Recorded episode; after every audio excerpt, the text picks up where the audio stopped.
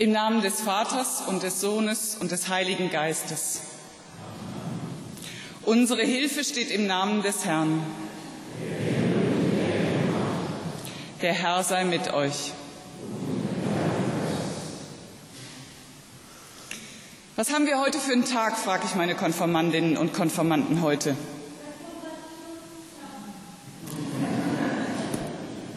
Du weißt das besser als meine Konformanten. Die haben nämlich gesagt Halloween. Nein, sage ich, nicht Halloween, sondern Reformationstag. Und dann haben wir darüber gesprochen, was ist denn eigentlich Reformationstag? Wir feiern Reformationsgottesdienst. Und ich finde, wir feiern ihn dann richtig, wenn wir nicht nur uns erinnern, was passiert ist vor 500 Jahren, sondern fragen, was heißt, was bedeutet Reformation heute?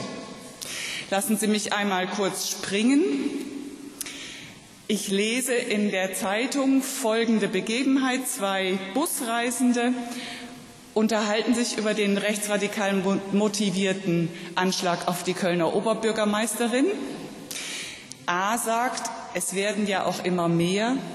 B sagt, und wir müssen das alles bezahlen. Kein Wort über das Opfer und kein Wort über den Täter.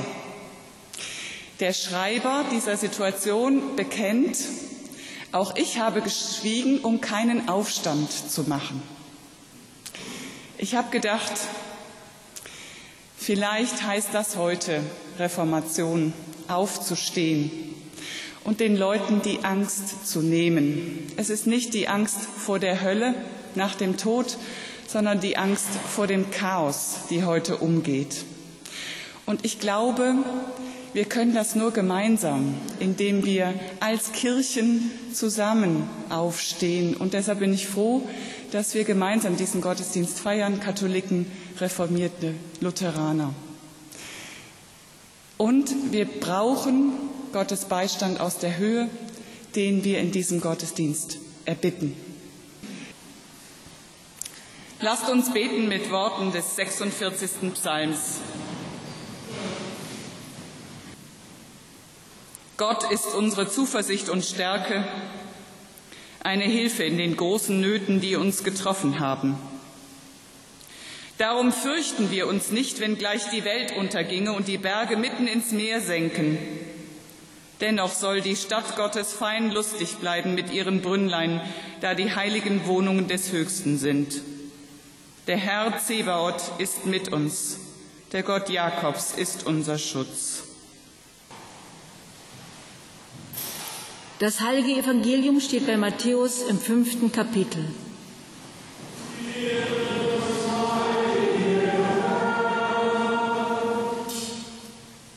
Als Jesus das Volk sah, ging er auf einen Berg und setzte sich, und seine Jünger traten zu ihm. Und er tat seinen Mund auf und lehrte sie und sprach, Selig sind, die da geistlich arm sind, denn ihrer ist das Himmelreich. Selig sind, die da Leid tragen, denn sie sollen getröstet werden. Selig sind die Sanftmütigen, denn sie werden das Erdreich besitzen. Selig sind, die da hungert und dürstet nach der Gerechtigkeit, denn sie sollen satt werden. Selig sind die Barmherzigen, denn sie werden Barmherzigkeit erlangen. Selig sind, die reinen Herzens sind, denn sie werden Gott schauen. Selig sind die Friedfertigen, denn sie werden Gottes Kinder heißen.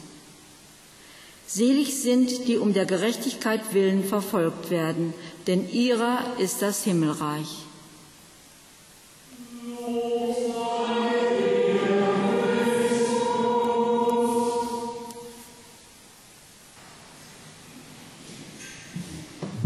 Gnade sei mit euch und Frieden von Gott, dem Vater, unseres Heilandes und Herrn Jesus Christus. Amen. Liebe Gemeinde, liebe Brüder, liebe Schwestern, ein ökumenischer Gottesdienst anlässlich des heutigen Reformationsfestes. Mehr noch, ein nicht nur in guter Laune, sondern vor allem in geschwisterlicher Eintracht gemeinsam vorbereiteter ökumenischer Gottesdienst zum Gedenken an den Thesenanschlag durch Dr. Martin Luther am 31. Oktober 1517. Ja, so und nicht anders sollte man diesen Tag feiern.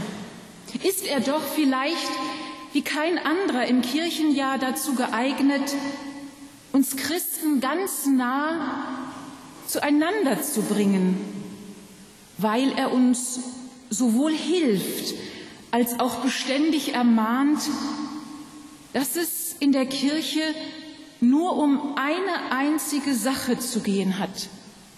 Und das ist die Sache Jesu Christi. Gut lutherisch, weil gut paulinisch ist es nicht einen Menschen in den Mittelpunkt des Glaubens, Feierns, Gedenkens zu stellen, er sei denn der menschgewordene Gott in der Person Jesus von Nazareth, unser aller Christus. Denn allein Christus vermag unsere von Kriegen und Unfrieden verwunderte Welt, verwundete Welt zu heilen. Allein Christus vermag voneinander getrenntes wieder zusammenzuführen. Allein Christus vermag unser angstbesessenes Leben zu erneuern. Allein Christus. Mehr ist an einem Reformationstag eigentlich nicht zu sagen. Wenn da nicht noch der Predigtext wäre, ein Vers aus den vorhin gehörten Seligpreisungen. Selig sind die Friedfertigen, denn sie werden Gottes Kinder heißen. Sie wissen vielleicht, dass ich seit nunmehr über 25 Jahre Schulpfarrerin am kaufmännischen Berufskolleg in Lemgo bin.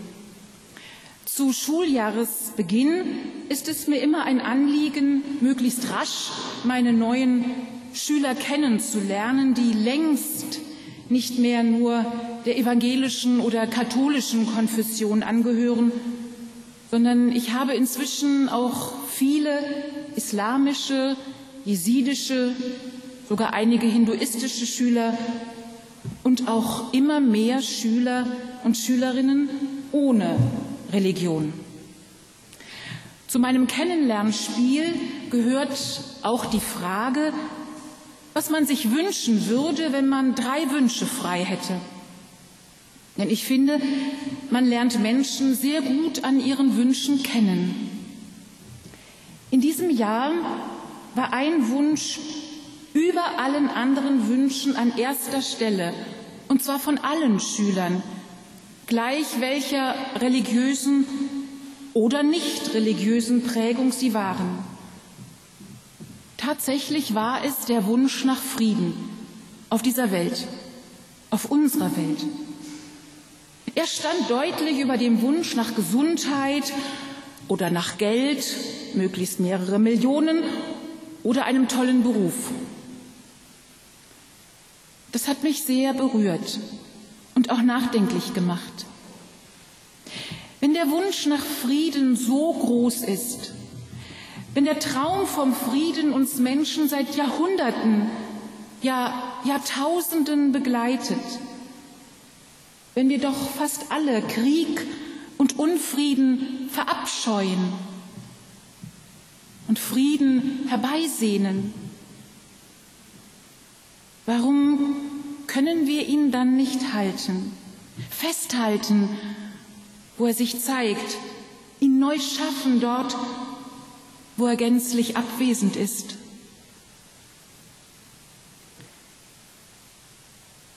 Wir sagen oft stolz, wir leben in Deutschland und im westlichen Europa in der sogenannten Nachkriegszeit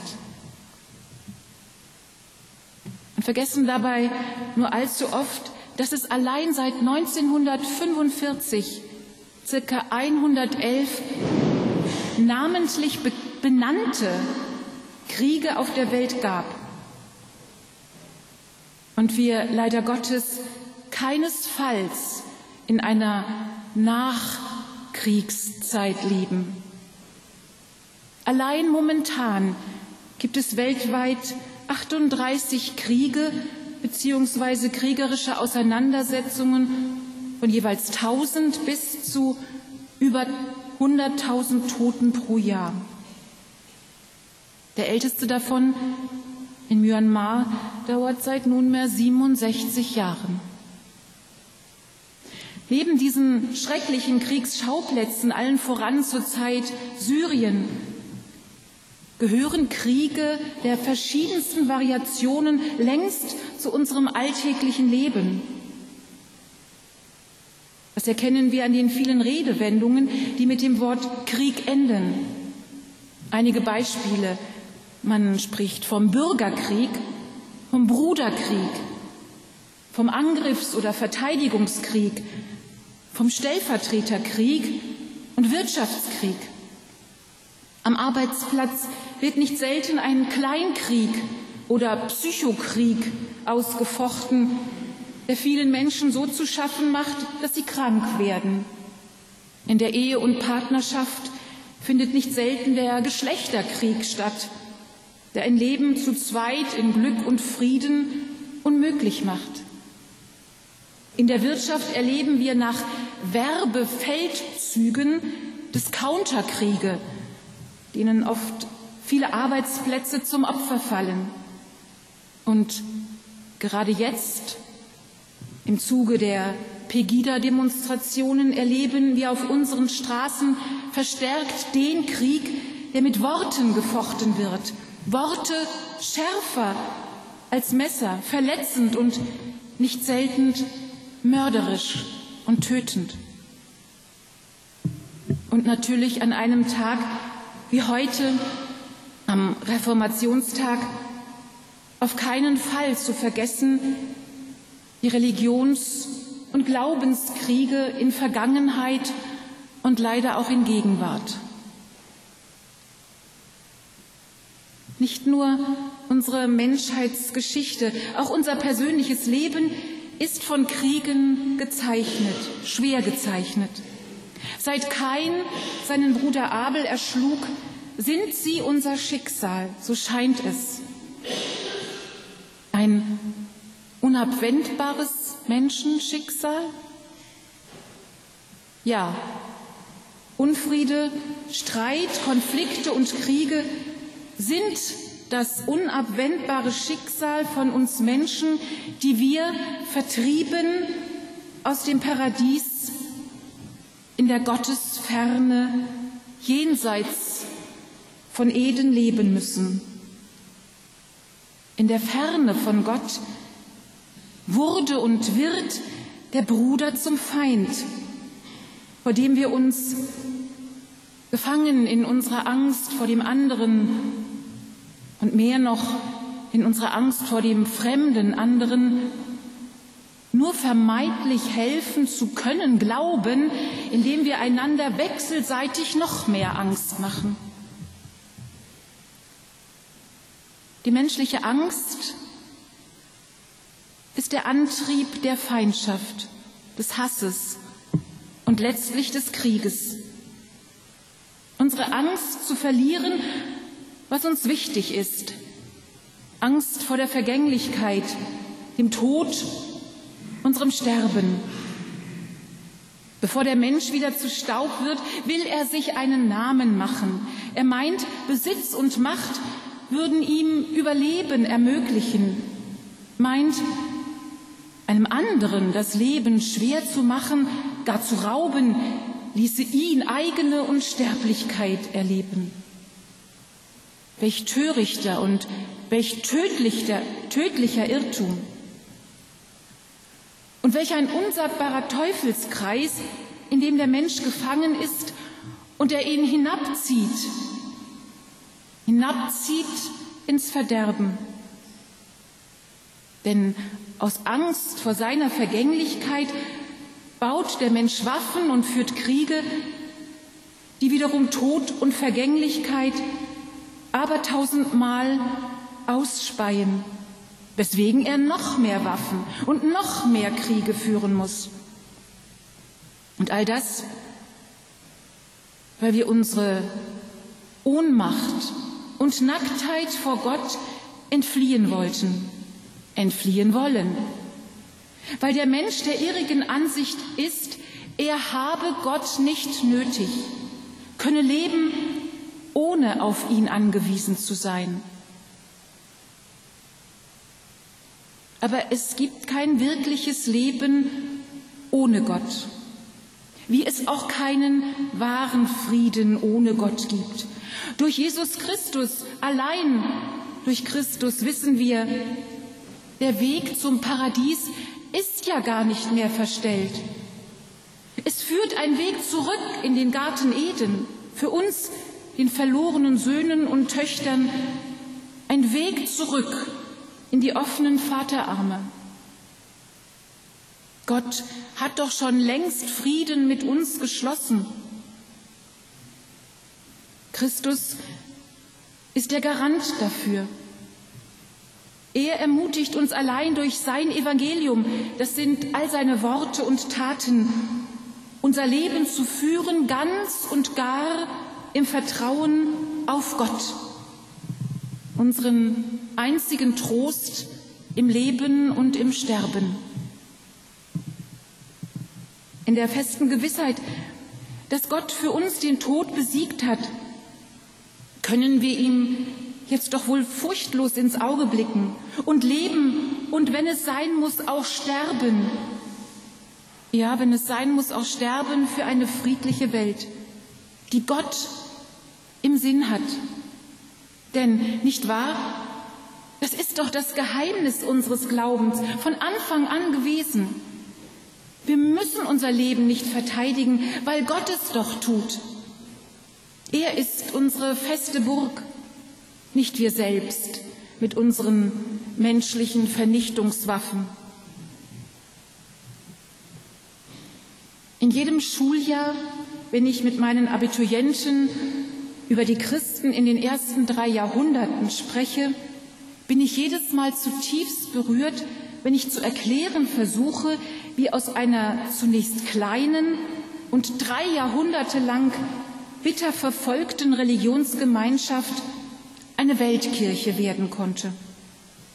Diese ersten Christen, die dem Anschein nach ganz aus ihrem Glauben lebten, die sich verfolgen und töten ließen und dabei friedlich blieben, machten tatsächlich ernst mit den Seligpreisungen. Und das imponierte der Welt. Das brachte andere dazu, diesen Glauben anzunehmen, obwohl auch denen dann Verfolgung drohte. Ja, glücklich, die Frieden machen, keine Frage. Es bedeutet mehr als eine Reformation, es gleicht einer Revolution, diesem Satz zu folgen. Und man läuft sicherlich Gefahr, als Spinner oder Phantast verschrien zu werden.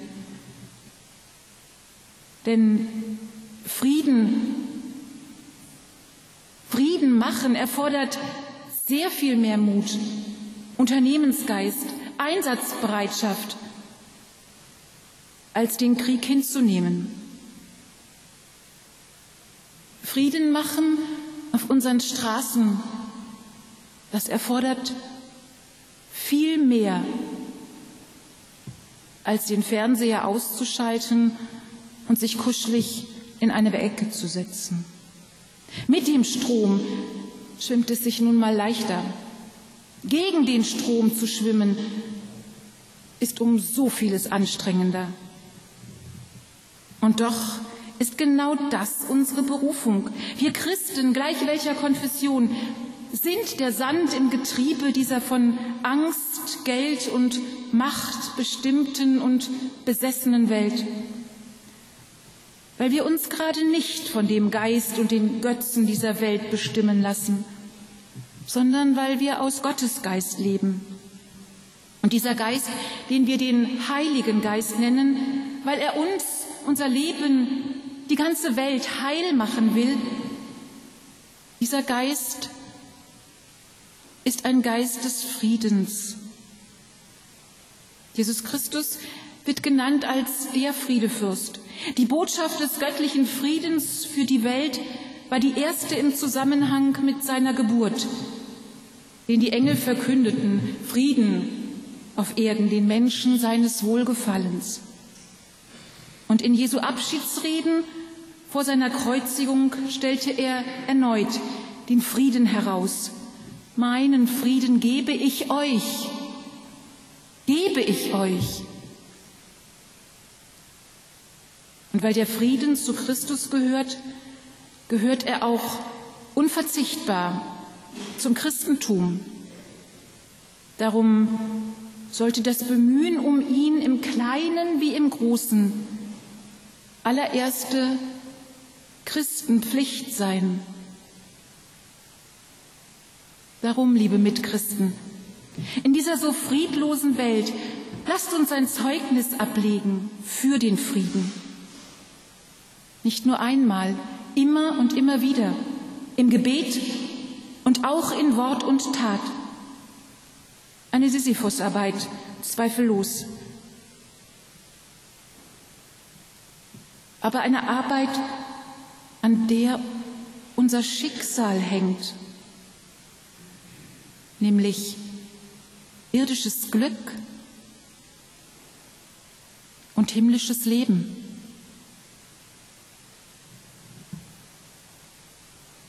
Und der Friede Gottes, der höher und größer ist als all unsere Vernunft, ergreife unsere Herzen und Sinne, dass wir ihn der Welt verkünden.